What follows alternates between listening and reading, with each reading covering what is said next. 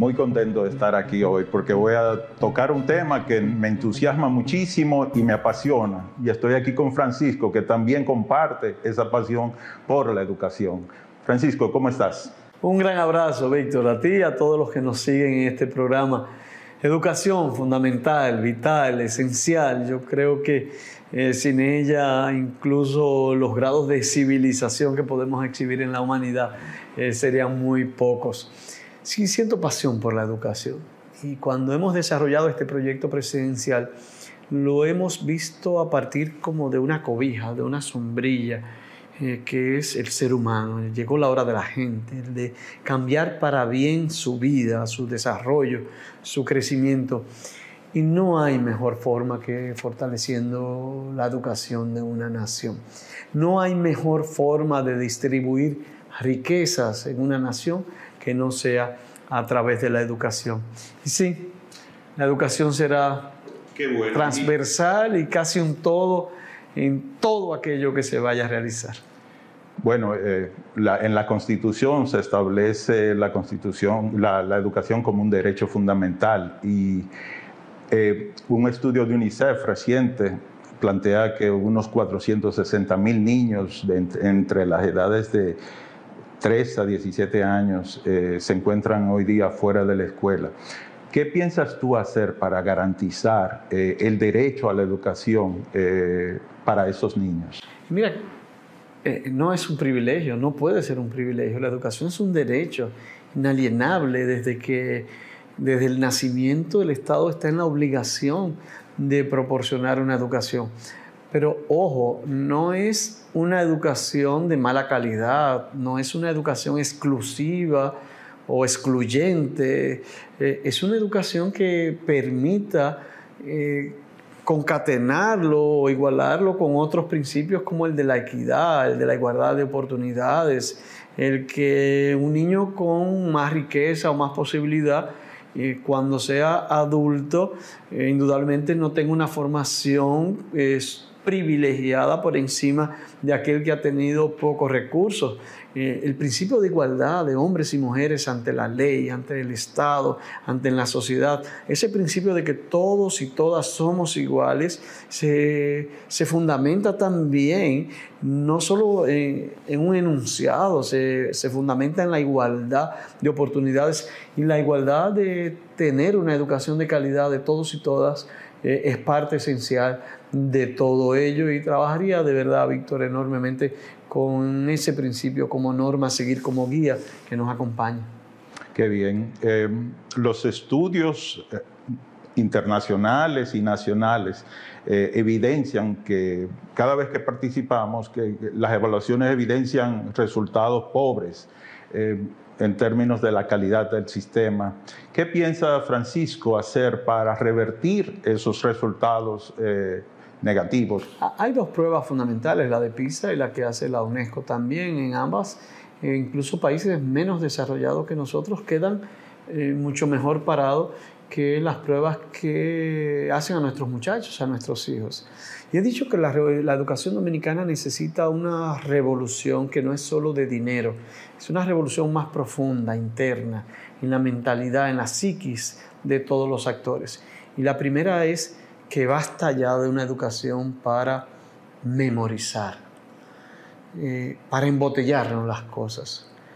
Una educación rígida que a veces lo que persigue es cumplir con objetivos cuando lo esencial es el muchacho, es el niño, es su, capacidad de pensar, de razonar, de, de prepararlo para la vida, para lo que viene.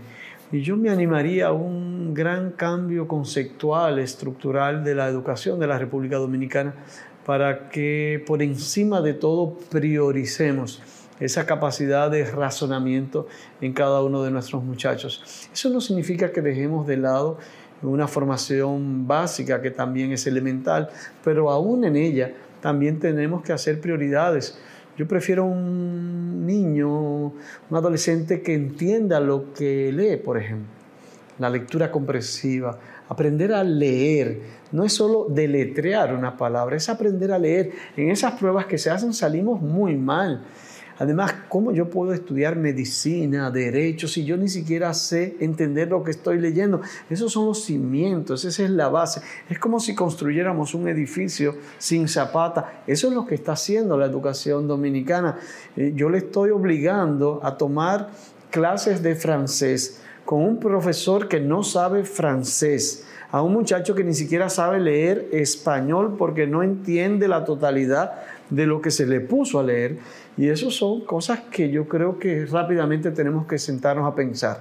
Las ciencias básicas son fundamentales. Tengo que manejar ciertos conceptos de matemática y, de ciencias en sentido general y, concentrarnos mucho en esos elementos que son vitales en la formación académica del muchacho. Pero no basta, no, no basta. Yo creo que luego habrá que desarrollar otros elementos que van muy ligados a valores, al respeto a las normas, al respeto al medio ambiente. Yo creo que son elementos que tenemos que desarrollar también en, el, en, el, la secuencia de este programa. Eso que tú dices es tan cierto, porque eh, a, los, a los niños, a las niñas se le se le evalúa en tercer grado de primaria de los contenidos de tercer grado, pero si no han desarrollado en primer grado sus capacidades de aprender, poder leer, escribir, entonces es difícil eh, lograr las competencias que se requieren para tercer grado. Eh, la firma McKinsey, una firma de renombre internacional, eh, plantea que la calidad de un sistema educativo tiene como techo los docentes, la calidad de sus docentes. ¿Qué rol jugarían los docentes en una gestión de gobierno liderada por Francisco Domínguez Brito? Soy hijo de maestra, de escuela pública, de universidad. Eh, siento el valor del maestro en carne propia. En la medida que me he desarrollado también me he dado cuenta de que no hay una educación que funcione si no tenemos como prioridad el maestro su cuidado, su protección, su formación, su respeto, el pleno respeto al maestro como una de las profesiones más sagradas, si pudiéramos utilizar eh, un término. Por eso, Víctor, eh, te digo, tenemos que trabajar con ello. Yo pongo mucho un ejemplo, que cuando tú vas en un avión y la azafata te va diciendo, cuando hay un problema para respirar, el adulto se pone primero y luego se lo pone al niño. Eh, nosotros tenemos, si queremos proteger al niño, que cuidar primero al maestro. Y el maestro también tiene que iniciar un proceso de reinventarse. Eh, hemos educado al maestro como me educaron a mí, como te educaron a ti, siempre con una fichita, siempre memorizando, siempre diciéndole a los alumnos, dígame las cinco causas, las cinco consecuencias. Eh, también es tiempo de, reeducarnos todos y empezando por el maestro. Yo le daría mucha prioridad al sector magisterial. Eh, sin ellos sería imposible nosotros transformar el sistema educativo. Sin plena valoración eh, hacia ellos, yo creo que no pudiéramos lograr ninguno de los objetivos. Perdona la insistencia, pero la verdad es que para mí el tema de los aprendizajes se ha vuelto una obsesión y, la verdad es que se avanzó bastante en crear una serie de condiciones básicas para eh, posibilitar los aprendizajes. ¿Cómo es que vamos a avanzar eh, hacia adelante? Yo pienso que avanzamos con la erradicación del analfabetismo. En sentido general podemos decir que se ha erradicado el analfabetismo el tema de las 25.000 aulas, el 4% de la educación, algunas condiciones materiales eh, que se producen en la jornada extendida, como el almuerzo, el desayuno escolar, eh, las meriendas. Eh, todo eso es importante y todo eso era necesario. Pero ahora la calidad de la educación es en lo cual debemos concentrarnos, pero tenemos que definir qué es la calidad de la educación, si es aprender a razonar y a pensar o es aprender a memorizar. Fíjate que no es solo, cuando hablamos de calidad hay que elegir qué es lo que nosotros queremos, qué tipo de educación, si es la educación simplemente de aprender algunas cuestiones básicas o prepararme para la vida. El valor de la educación está es que la educación es liberadora, me libera de la ignorancia, me libera de que me engañen con más facilidad.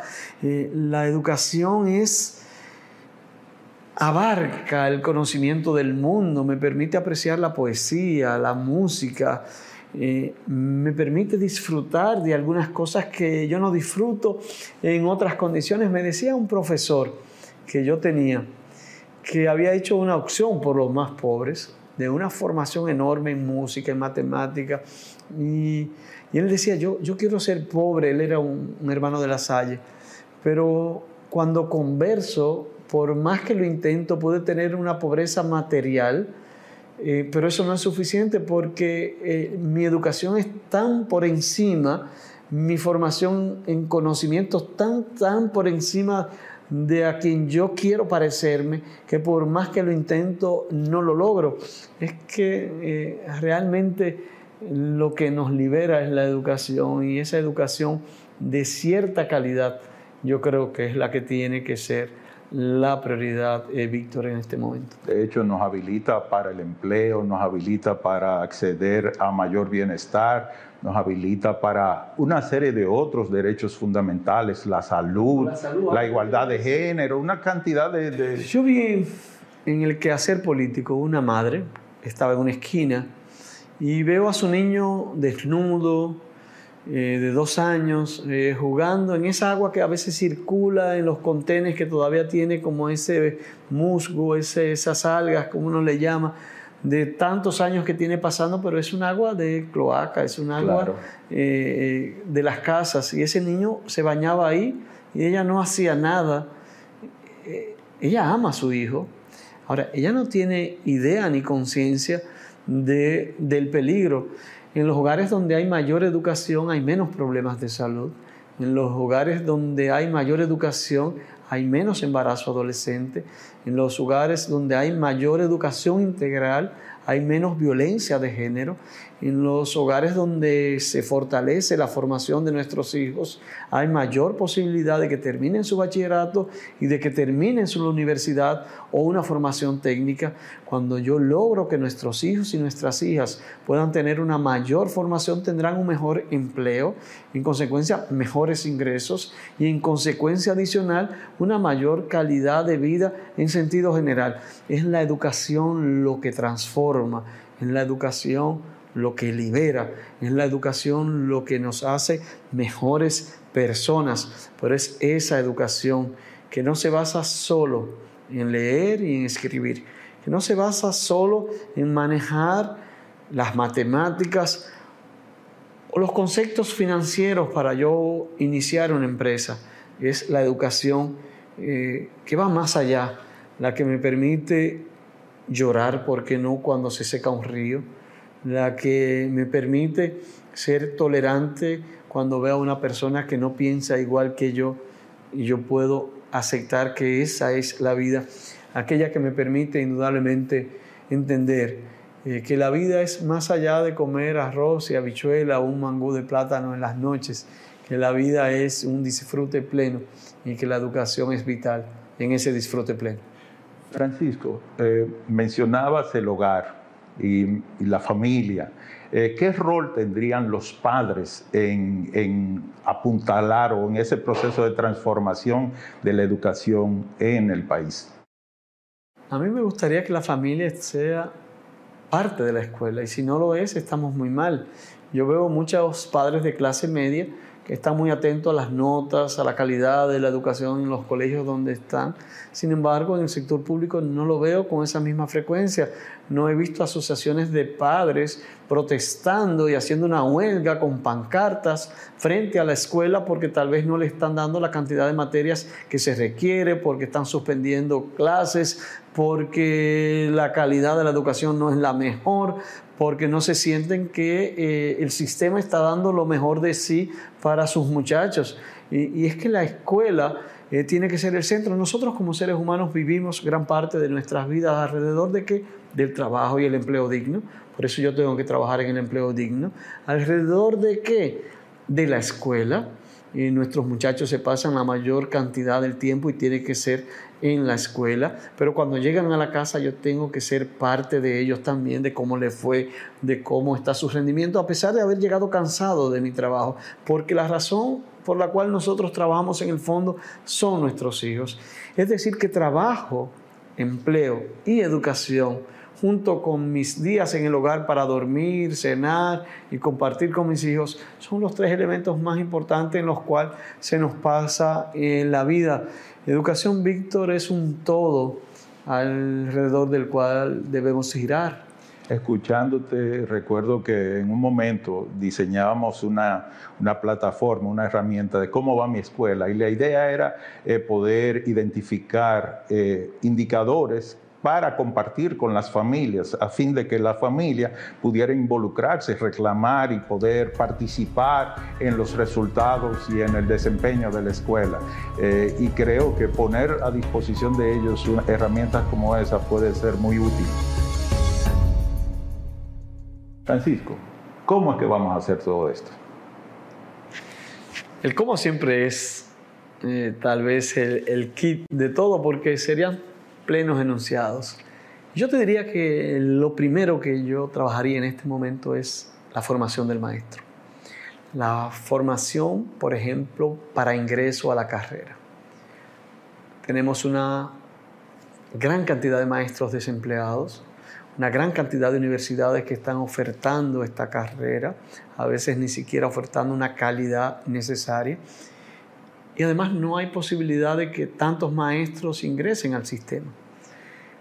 Todos los maestros que vayan a ingresar al sistema tendrá que ser por concurso y de acuerdo a la posibilidad. Tendrán que ingresar los mejores, lo mejor de lo mejor.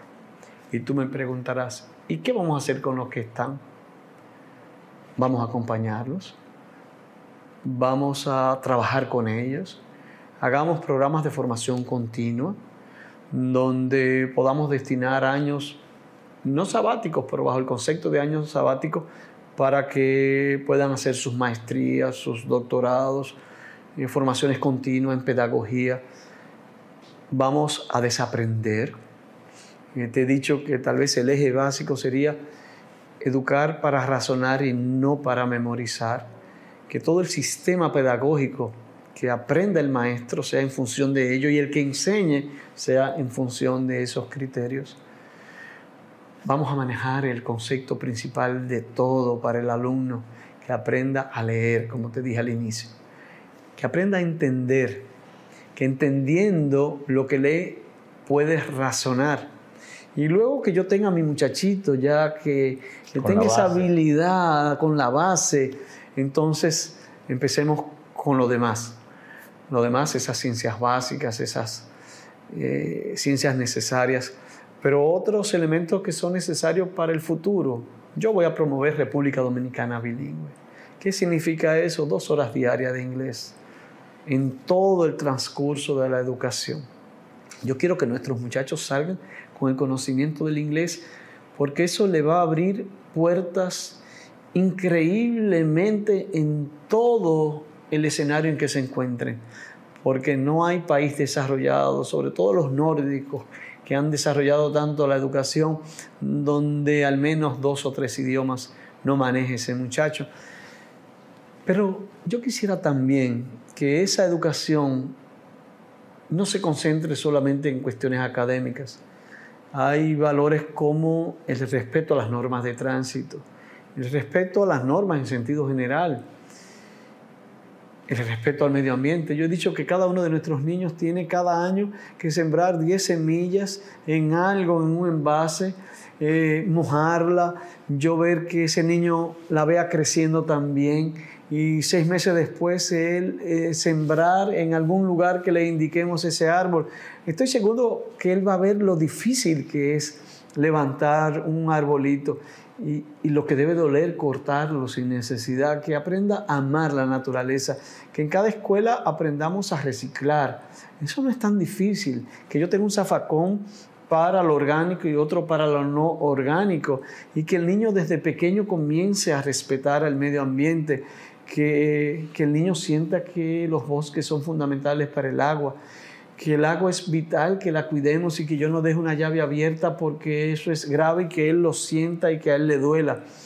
Que él sienta respeto hacia sus compañeros y compañeras. Que él aprenda el valor de que el hecho de que yo sea varón no me da derecho a maltratar a, a la mujer. Que cuando yo sea adulto no tengo derecho a que mi pareja pueda ser excluida, golpeada psicológicamente o físicamente, a que yo aprenda la importancia de que ojalá que mi pareja sea mejor que yo, tenga mejores ingresos que yo y eso me dé alegría y felicidad. Eh, yo quisiera dejar como legado una nueva generación donde esos valores estén en lo más profundo del corazón de cada uno de nuestros muchachos. Es esa la educación que yo quisiera construir, donde, por ejemplo, al maestro yo pueda reducirle sus horas de clase y que pueda invertir tiempo en el niño rezagado. Eh, no puede ser una educación puramente eh, de la meritocracia, donde yo al mejor alumno lo ponga en un lugar y me olvide del que no pudo desarrollarse porque tal vez tiene otras potencialidades que no son las normales, que yo pueda tener a ese maestro dedicando tiempo a preparar su clase y atender al niño rezagado y que todas las tardes la dedique al deporte como educación, que el deporte me, me haga eh, más respetuoso de las normas. Nadie, nadie juega baloncesto con las reglas del básquetbol eh, que me haga más competitivo porque, porque, hay, porque, hay, porque hay que sacar de abajo. Y muchas veces tú tienes que sacar de abajo para echar hacia adelante y el deporte me prepara, pero también me prepara para trabajar en equipo. Y, y, yo voy a sacar a mis muchachos de las escuelas, de esas paredes con alambres. Tendrán que irse a los play de los barrios, a las canchas de los barrios. Tendrán que hacer el deporte practicando deporte, pero igual tendría que haber una banda de música en cada escuela, una coral en cada escuela, concursos de poesía, habrá festivales de teatro a nivel nacional, donde en cada escuela, y, con todo ello yo quiero ver a los padres, a los padres disfrutando a sus hijos, practicando canto, practicando música, practicando teatro, viendo sus obras, yo quiero ver a sus padres viendo la ansiedad de sus hijos porque tienen una presentación al otro día y ellos ser parte de ello. Yo quiero hacer La vida es un cúmulo de experiencias, que los padres vivan experiencias con sus hijos en el poco en las pocas horas que tengan, porque tienen que trabajar, que esas pocas horas ellos vivan a plenitud. No que yo llegue a mi casa a ver el celular y que mi hijo también se siente a su casa a ver el celular y a ver televisión. No, que, que vivan la plenitud de la vida. Eso es la educación. La educación es mucho más allá de lo que estamos viendo. Y así como otros presidentes se dedicaron a proyectos que le daban sentido, eh, como presidente de la República será la educación el proyecto que le dé sentido a mi función, a mi servicio. Y con ello y para ello trabajaré plenamente, Víctor, en el espacio que me toque gobernar en la República Dominicana. Excelente, Francisco. Me alegra porque puedo notar que tú tienes una mirada completa, integral, holística de lo que es la educación para nuestro país. De manera particular, hemos hablado mucho de educación preuniversitaria, pero has abordado temas como inclusión, acceso, calidad, eficiencia, una serie de, novedades que introduces como parte de tu propuesta programática. Así es que me siento muy complacido de, ser parte de este proceso que tú estás liderando. Gracias de verdad, Víctor. Un gran abrazo.